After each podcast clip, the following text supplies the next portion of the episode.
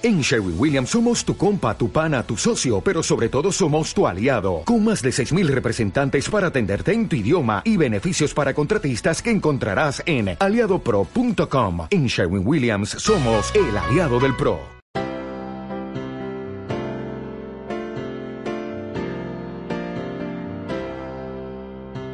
Y celebramos la entrada triunfal del Señor donde le gritaron Osana, pero él mismo sabía que iría directo hacia el Calvario para sufrir una muerte de cruz. Ya el Señor hizo la entrada triunfal. Ya Él está aquí. Ahora, ¿qué vamos a hacer nosotros? Yo quiero que me acompañe a Filipenses 2, del 1 al 11.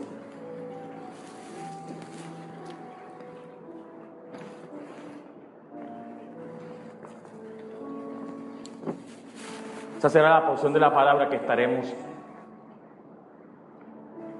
tomando para el mensaje. Si se puede poner de pie, se lo voy a agradecer.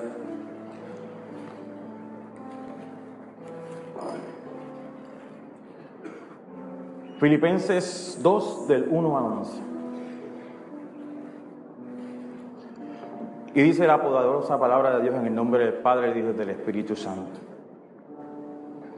Por tanto, si hay alguna consolación en Cristo, si algún consuelo de amor, si alguna comunión del Espíritu, si algún afecto entrañable, si alguna misericordia, completad mi gozo.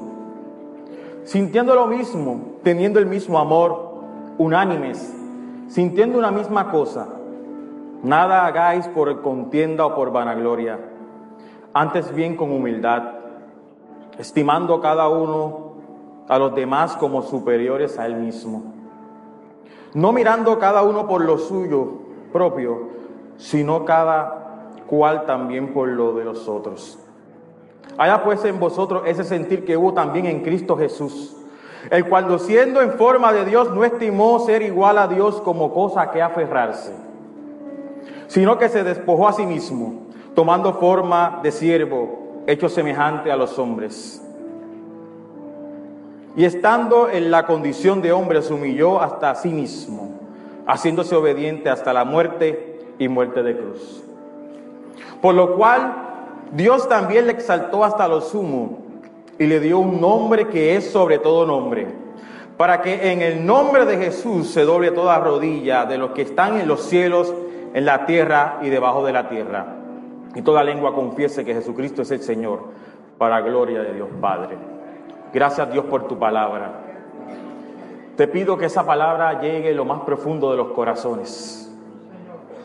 Que sea más cortante que espada de dos filos y no regrese atrás vacía. Que seas tú hablando de manera especial y poderosa.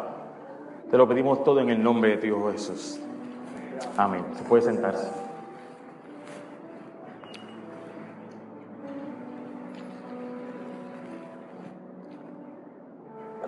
Y recuerdo hace un tiempo atrás, diría que algunos seis, ocho meses, dejé a la nena en el ballet, por allá por Bayamón, la zona donde estaba la sábal, esa zona que está por allí. Me dirigí con mi esposa a un restaurante de comida rápida. Ya no estoy comiendo tanto en esos restaurantes para no engordar. Pero en aquel tiempo sí. Cuando íbamos a entrar cerca de la puerta había un hombre sentado y su aspecto lo decía todo. Estaba necesitado, estaba pasando por alguna situación. Y para mi sorpresa no me pidió dinero. De hecho, no dijo ni una sola palabra. Pero sus ojos se encontraron con los míos. No puedo decir que fue un evento sobrenatural, pero sí sentí en mi corazón que debía invitarlo a comerse algo. Me pasaron muchas cosas por la cabeza, pero todavía seguía teniendo ese deseo de decirle, mira, ¿quieres comerte algo?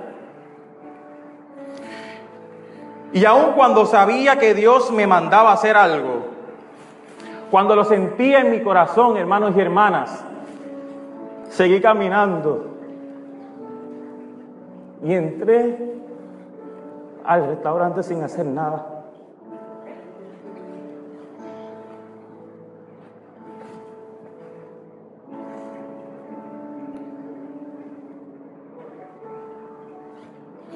Mientras hacía la fila, tenía tantas ganas de llorar.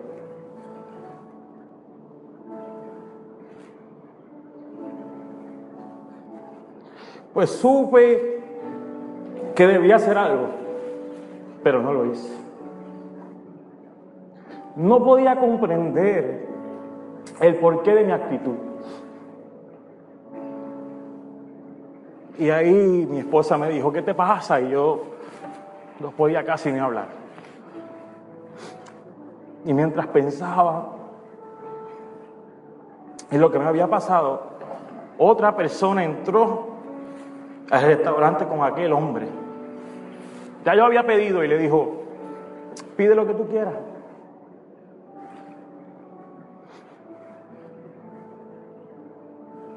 Ese día recibí una lección.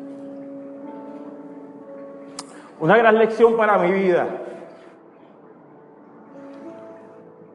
Y entendí que no tuve la capacidad de ponerme en el lugar del necesitado.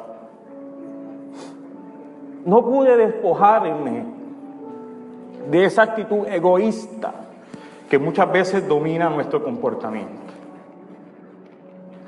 No pude seguir lo que hoy llamo como título del sermón el ciclo de la cruz. No pude seguirlo. No pude seguir ese ciclo de la cruz. Podemos definir ciclo como cada una de las partes del plan de Dios para la humanidad.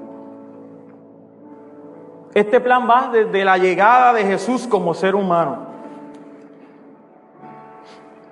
El sacrificio en la cruz del Calvario.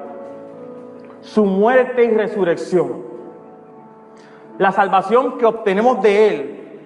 Seguido de la restauración que Él brinda a nuestra vida.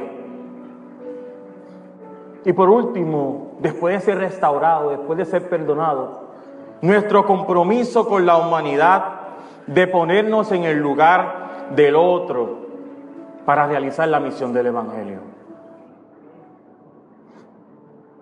Si hay personas aquí que no conocen a Dios, hoy es un buen día para meterse en el ciclo de la cruz.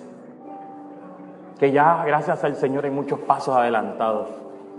Solamente falta que tú entres en ese ciclo para que tu vida sea transformada.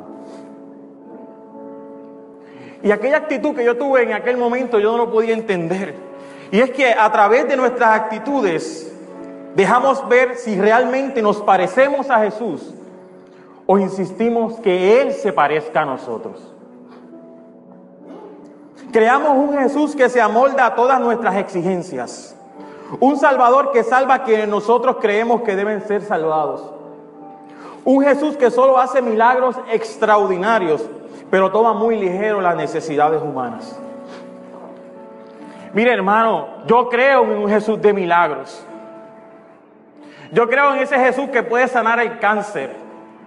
Pero jamás desprecio a ese Jesús que se convirtió en hombre, en ser humano y que vivió en carne propia la necesidad de los que estaban alrededor de él.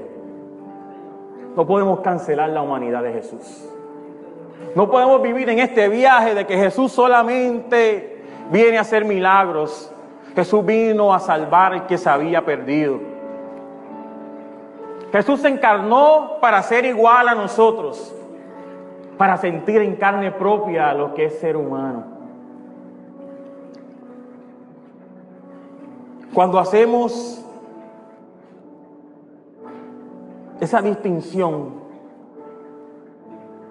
y no podemos ver a Jesús que se convirtió en hombre. El Jesús crucificado parece ser alguien totalmente diferente. Cuando el evento de la cruz no trasciende a la necesidad del mundo en que vivimos, la cruz se convierte en un símbolo religioso más. La cruz, compromiso con el mundo. Ese es el tema de la campaña de Semana Santa.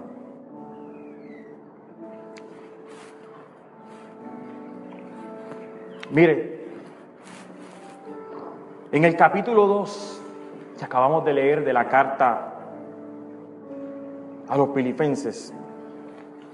Pablo comienza su mensaje con una exhortación de humildad y desinterés. Según algunos teólogos, el texto nos permite deducir que existían divisiones internas que amenazaban la paz de la comunidad de Filipos. En los versos del 1 al 4, esos primeros cuatro versículos, se expresa claramente si es verdad que hay algún estímulo de unión en Cristo, si hay algún consuelo en su amor, algún compañerismo en su espíritu, algún afecto entrañable, entonces esto debe traducirse a una conducta distinta más allá de lo que estamos acostumbrados. Pablo decía, si esto de verdad está en ustedes, sería para mí un gozo de que entre ustedes haya unión y comunión. Y esta porción de la palabra yo lo veo como el resultado de todas las cosas que hemos recibido de Cristo.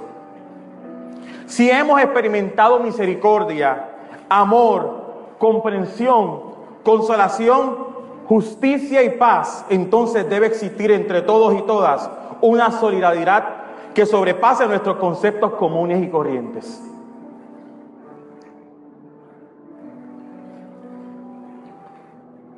Y si bien es cierto que Pablo se está dirigiendo a una comunidad de creyentes, quisiera que pudiésemos cruzar la frontera mental de nuestro círculo cristiano porque esta palabra hoy también se expande a la comunidad secular de la cual somos parte. ¿Cuántos sabían que viven en una comunidad secular? Y en tiempos pasados, lo que se conoce como la época de la cristiandad, 1400, 1500, la cruz tenía un significado común para todas las personas. La iglesia en general se encargaba de establecer los símbolos de la sociedad. Lamentablemente, con el pasar del tiempo, la cruz se convirtió en un símbolo de persecución, de separación entre los que eran cristianos y los que no se veían como cristianos. También dicha cruz se convirtió en el símbolo de los ricos y poderosos, distorsionando su significado entre los pobres y desafortunados. Y como resultado de esto nos encontramos viviendo en una sociedad que ha establecido su propio significado, totalmente diferentes y distanciados de la religión y bastante alejados de lo que es la verdadera esencia de la cruz. Es por esto que si tú y yo hemos sido marcados con la cruz de Cristo, esa experiencia debe tener un efecto de amor, de justicia y comprensión hacia todo ser humano que nos rodea, pero especialmente en aquellos que son despreciados y marginados por la misma sociedad. La exhortación del escritor va en contra del individualismo. Se trata de tener siempre en cuenta a los demás. Este principio muchas veces se nos olvida.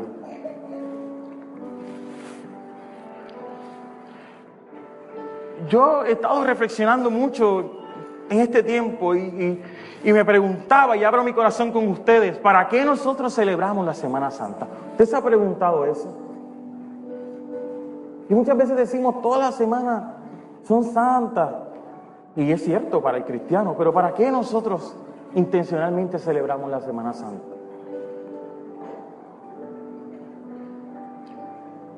Yo creo que intencionalmente debemos celebrar la Semana Santa para que la cruz vuelva a tener el significado que siempre tuvo y que los seres humanos distanciaron esa cruz de la sociedad. Como dijo el hermano, ¿cuántas personas hay en otras partes del mundo viviendo en casetas de campaña? Pero no se vaya muy lejos, ¿cuántas personas en Puerto Rico hay viviendo debajo de los puentes, en las paradas de autobuses? pidiendo dinero, con mucha hambre, con mucho frío, pidiendo una manta, pidiendo una taza de chocolate caliente. ¿Cuántos vecinos quizás de ustedes se acuestan sin comer? ¿Acaso nos hemos ocupado de tocar la puerta y decirle, vecino, está todo bien? No se deje llevar por la casa de dos pisos ni los carros. Mucha gente se acuesta sin comer por la apariencia. Mucha gente se acuesta con mucho dolor por mantener la fachada. Y es el llamado de nosotros y nosotras de ir y llevar la cruz de Cristo. Que se extiende por cada uno de los rincones de nuestra tierra. ¿Cuántas personas están en necesidad? ¿Cuántas personas no tienen necesidad de hablar para que nosotros entendamos que están pasando por alguna situación? Mire, tener compasión hacia otra persona es sentir el dolor por el cual está atravesando. Es sentir el hambre, es sentir el frío, es sentir la vulnerabilidad que experimenta nuestro prójimo. En ocasiones se nos hace difícil entender las situaciones que están viviendo los que nos rodean. Y no podemos comprender realmente cómo no logran salir de ella. Esa persona sigue en el mismo círculo, en el mismo círculo vicioso. Pero hay algo muy importante que necesitamos observar. Y es que muchas veces los esquemas mentales de las personas que están enfrentando adicciones, maltratos, situaciones familiares, entre muchas otras cosas, esos esquemas mentales los mantienen atados a su condición. Ellos piensan que no pueden salir. Ellos piensan que no hay perdón de Dios para ellos. Ellos piensan que han hecho tantas cosas malas que Dios no se les puede acercar. Ellos piensan que nacieron pobres y se quedarán pobres por toda la vida, pobres de espíritu. Ellos piensan que porque su mamá y su papá fueron adictos, ellos están destinados a ser adictos. Pero nosotros tenemos la respuesta de decirle, esa cruz tiene un compromiso contigo. Un compromiso primeramente de salvación, de liberación y de restauración. ¿Acaso aquí no hay suficientes personas para llevar esa respuesta al necesitado? Claro que sí la hay. Muchas veces pareciera que no tenemos nada en común con esa persona que está pasando por alguna necesidad. Pero la cruz de Cristo me conecta con todo aquel que necesita una respuesta. Como dije anteriormente, no pensemos solamente en la relación de amor que debe existir entre hermanos y hermanas dentro de la iglesia. Porque hoy más que nunca el mundo necesita una iglesia de la comunidad, que no busque su propio interés, sino que busque el interés de los demás. Mire, yo he visitado iglesias que están pasando por situaciones difíciles. Y cuando nos acercamos a ellos, y les decimos, ¿qué ha pasado? ¿Qué ustedes creen? Puedes decirme sinceramente qué ha pasado. Muchas veces sale desde lo más profundo de su corazón el decir, hemos dejado de ser una iglesia de la comunidad.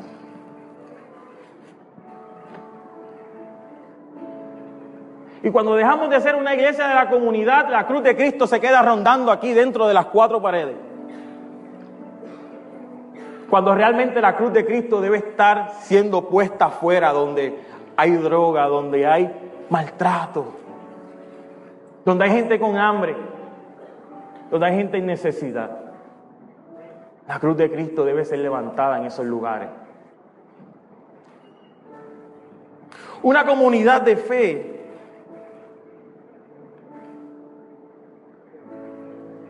no está cerrada para sí misma. No hace las cosas por ambición. Lo que busca es que se conozca ese nombre, sobre todo un nombre que es Cristo. Y me he dado cuenta que muchas veces hacemos una gran separación entre los que nos llamamos cristianos y los que quizás no viven una vida cristiana. Pero debemos recordar que el Jesús que encontramos en nuestras Biblias se sentaba a comer con aquellos que nadie quería sentarse a comer. Hablaba con los que nadie quería escuchar. y le daba importancia a muchas cosas que para un grupo no era nada importante. Ese es el Jesús que nosotros conocemos. Ese es el Jesús que también te está llamando en esta tarde. Es por esto que Pablo hace un llamado a que la actitud y el sentimiento de cada uno de nosotros y nosotras debe ser como el de Cristo. Ahora, ¿cómo, es esa actitud? El verso 5, que para los efectos culmina la primera sección de este texto, de los primeros cuatro versículos, a su vez, según el comentario bíblico San Jerónimo, introduce el histórico ejemplo de humildad y amor desinteresado de Cristo como modelo para la imitación cristiana. Y eso lo podemos ver en los versos que siguen del 6 al 11.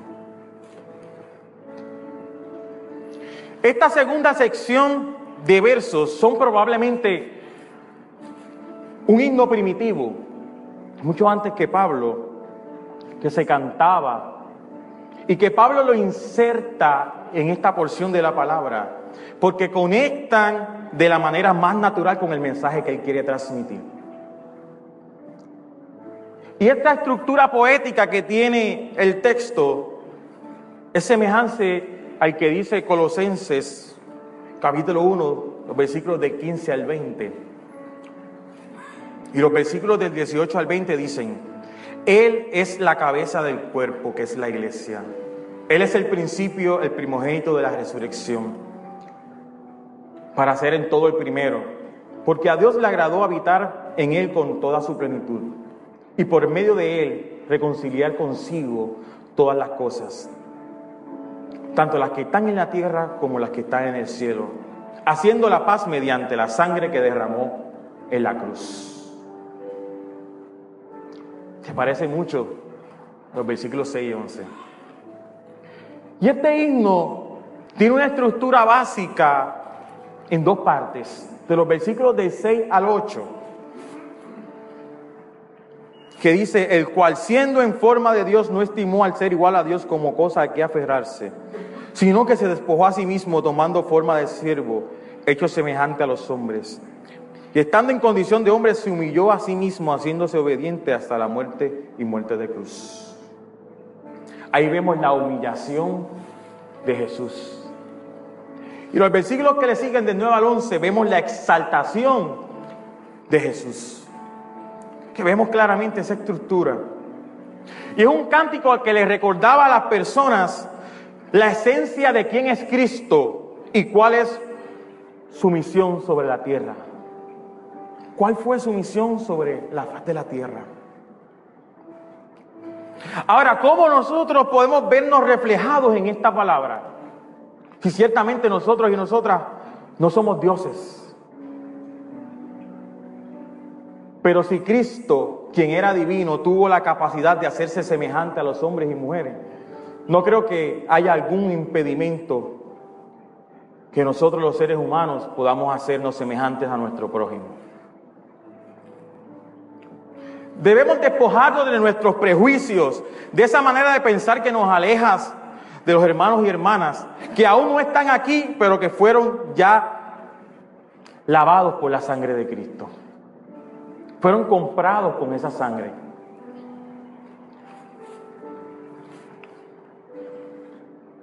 Hay tantas cosas de las cuales debemos despojarnos.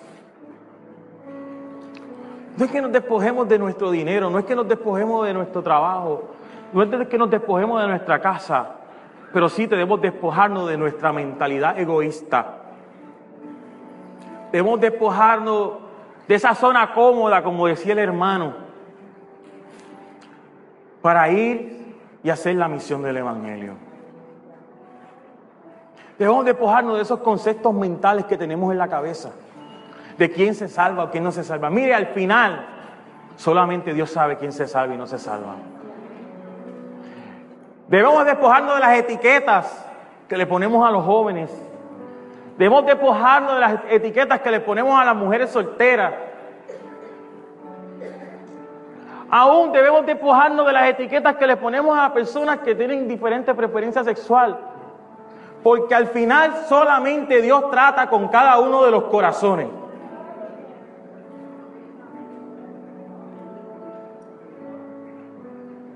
Al final nuestro trabajo es ir llevar la cruz. Cada cual se encargará de abrazarse a ella.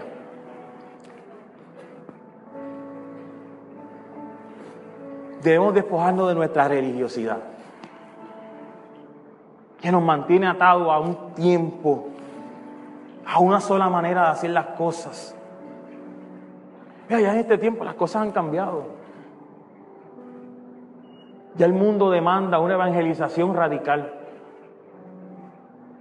En donde los hombres y mujeres de la iglesia no esperen porque el pastor diga que vamos a evangelizar, sino que desde sus casas empleen una técnica de evangelización y hagan lo que tenga que hacer en el nombre de Jesús. No tienen que hacer mucho ruido, pero sí debe hacer la misión. Miren, recuerden una ocasión que a mí me pasan unas cosas. En esa ocasión yo me encontraba echando gasolina cuando se me acerca un ambulante y dice que si le puedo comprar algo de comer. Le digo, espera que termine de echar gasolina y, vamos a, un church que quedaba al lado de, de la gasolinera. El restaurante estaba bien lleno. Hicimos la fila. Tuve que discutir un poco con el gerente que no quería que le comprara comida porque me decía que él hacía eso todos los días, como si él y yo no comiéramos todos los días.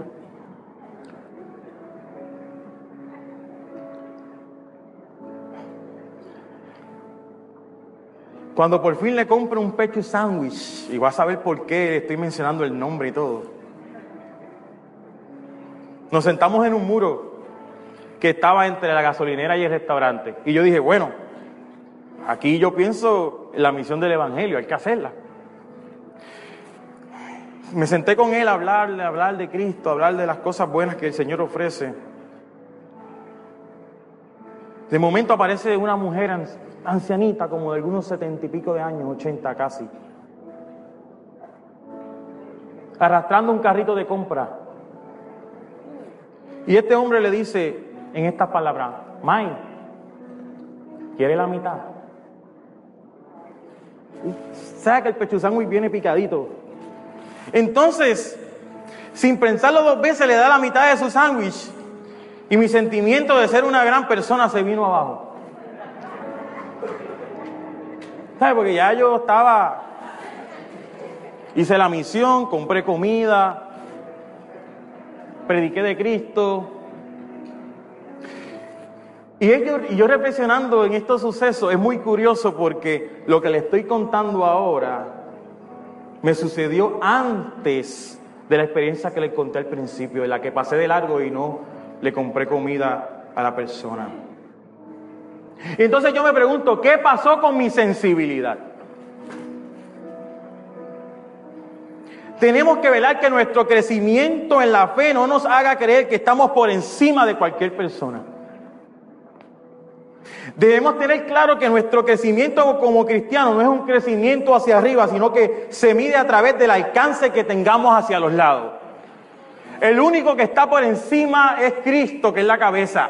Y nosotros crecemos, pero crecemos hacia los lados, alcanzando todas las vidas que nos rodeen. Y entonces yo pude reflexionar que mi sensibilidad se había apagado. Porque había crecido quizás en muchas palabras, en mucha oratoria, pero mi sensibilidad se estaba apagando. Yo decidí, hermano, ser un hombre de la comunidad. Eso se me ha metido en lo más profundo de mi ser. Yo decidí ser un, maestro de la comunidad. Con mis estudiantes en la escuela, Yo decidí, regresar a la comunidad. Porque es donde está la, necesidad.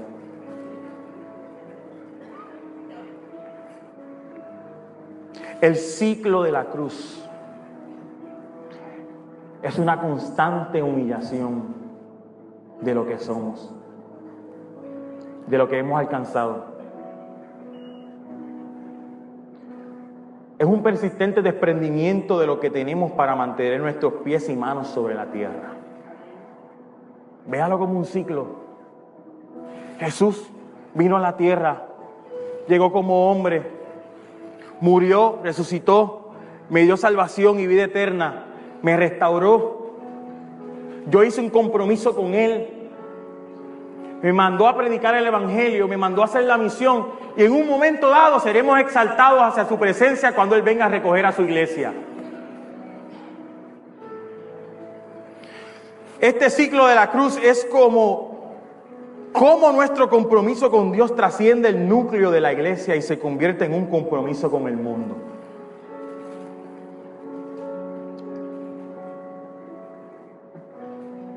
Que de nuestro interior salga un poema, un cántico que diga, antes estaba perdido, pero por causa de esa cruz he sido exaltado. Y así como Jesús se humilló hasta lo sumo, me humillo junto a Él para servir al menospreciado. Cristo siendo Dios no se aferró a su divinidad. ¿Por qué habré de aferrarme a todo lo que Él me ha dado? Si el regalo es recibido en aquella cruz es para todo aquel que está dentro de la humanidad. ¿De qué nos estamos aferrando? Que nos impiden servir a Dios. No aquí, allá afuera. ¿De qué cosas tenemos que desprendernos?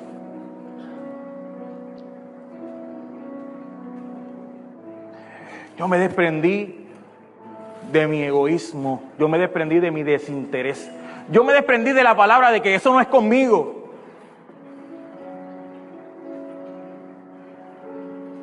Yo me desprendí de la frase, ahí está bueno, se lo merece. A mí, no, ya, a mí ya no me interesa si se lo merece o no se lo merece. A mí me interesa que se pueda abrazar a la cruz de Cristo. ¿De qué cosas tenemos que desprendernos?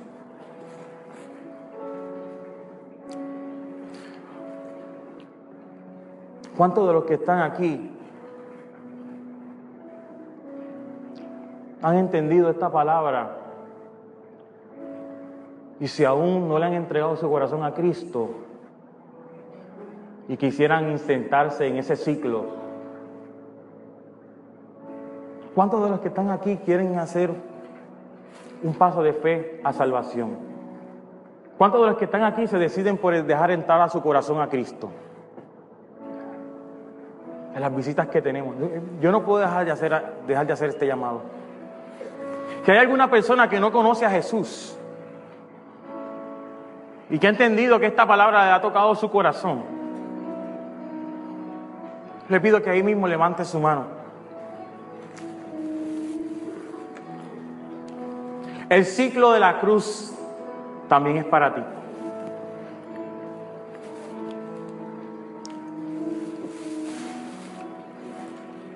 El altar está abierto.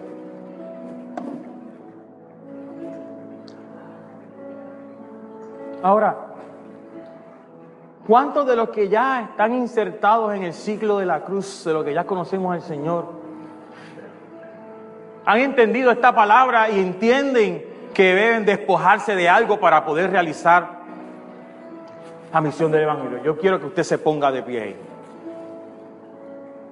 Estoy seguro de que esta palabra no solamente fue para mí. Estoy seguro que esta palabra es para cada uno de nosotros y nosotras. ¿Cuántos de los que estamos aquí, Dios te bendiga, hacemos un compromiso con el mundo a través de la cruz? Levante su mano. Yo quiero que usted se ponga de pie y me acompañe aquí al altar. Acompáñeme aquí al altar.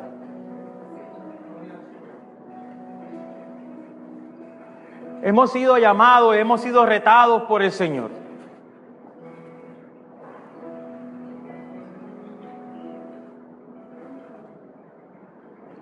Y aunque estamos aquí, entendemos Debemos sacar algunas cosas de nuestra vida para realizar la misión del Evangelio.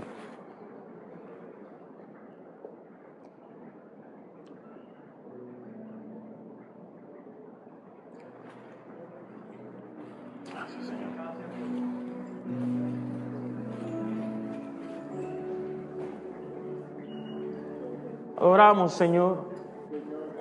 Digno eres de toda gloria y toda honra, Señor. Abre nuestra mente, abre nuestro entendimiento, Señor. Danos sensibilidad, Señor, para el que está caído.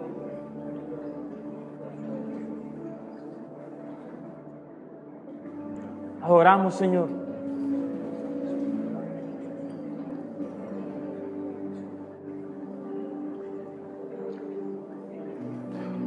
Espíritu de Dios bregue con su vida ahí.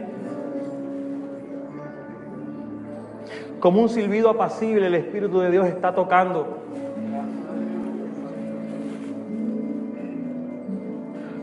Como un silbido apacible, el Espíritu de Dios está sacando, está rompiendo su mente, está rompiendo su corazón.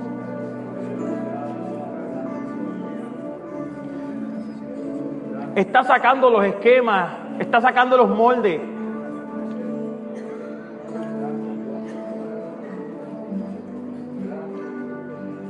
Como ese silbido apacible del Espíritu de Dios le pone más sensibilidad en su corazón.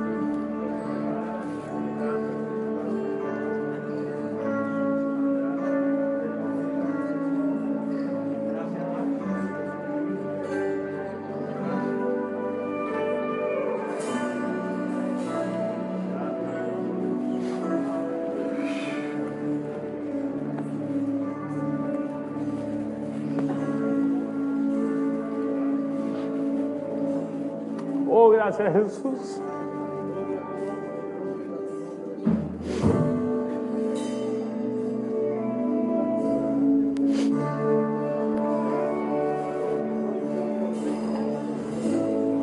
Oh, gracias Señor.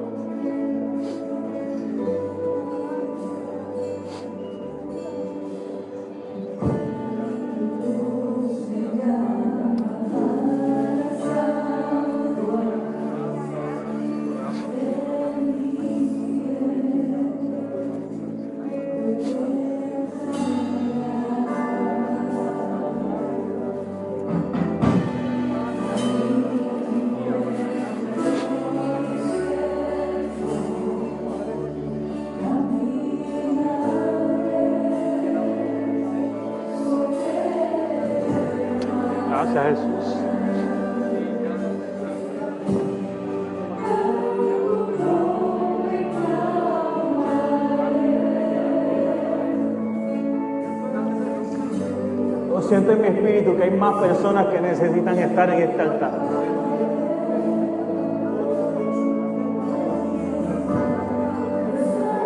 Yo no acostumbro a alargar los llamados ni te acostumbro a predicar muy largo. Pero Dios quiere romper muchas cosas en los corazones y en la mente.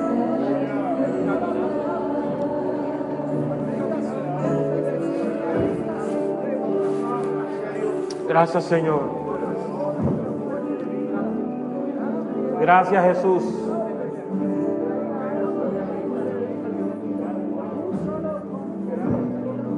Vamos a orar. Señamos gracias Señor. Gracias. Te damos gracias Jesús por el sacrificio que tú hiciste por nosotros y nosotras en la cruz del Calvario. Nos presentamos, Señor, como instrumentos tuyos. Haz con nosotros lo que tú quieras. Señor, rompe nuestra mentalidad egoísta. Rompe nuestros moldes prefabricados, preestablecidos.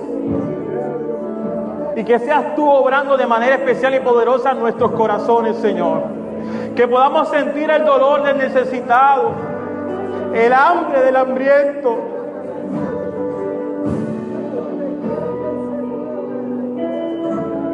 el dolor de las personas que están enfermas.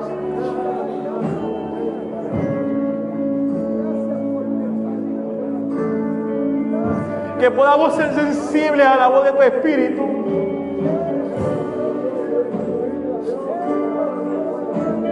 Que podamos escuchar tu voz para seguir tus instrucciones, Señor.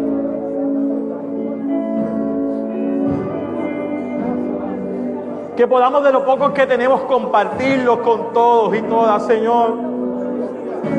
Que podamos cumplir con el pacto que hicimos con tú y contigo frente a la cruz. Y que esa misma cruz pueda llegar a los lugares que tiene que llegar.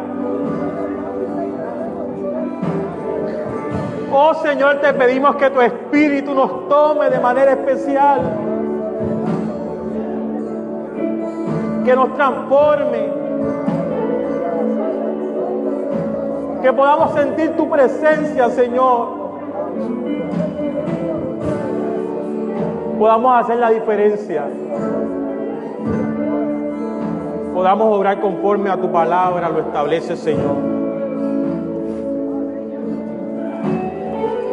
Lo pedimos todos en nombre de tu Hijo Jesús. Amén y amén. Le damos gracias, Señor.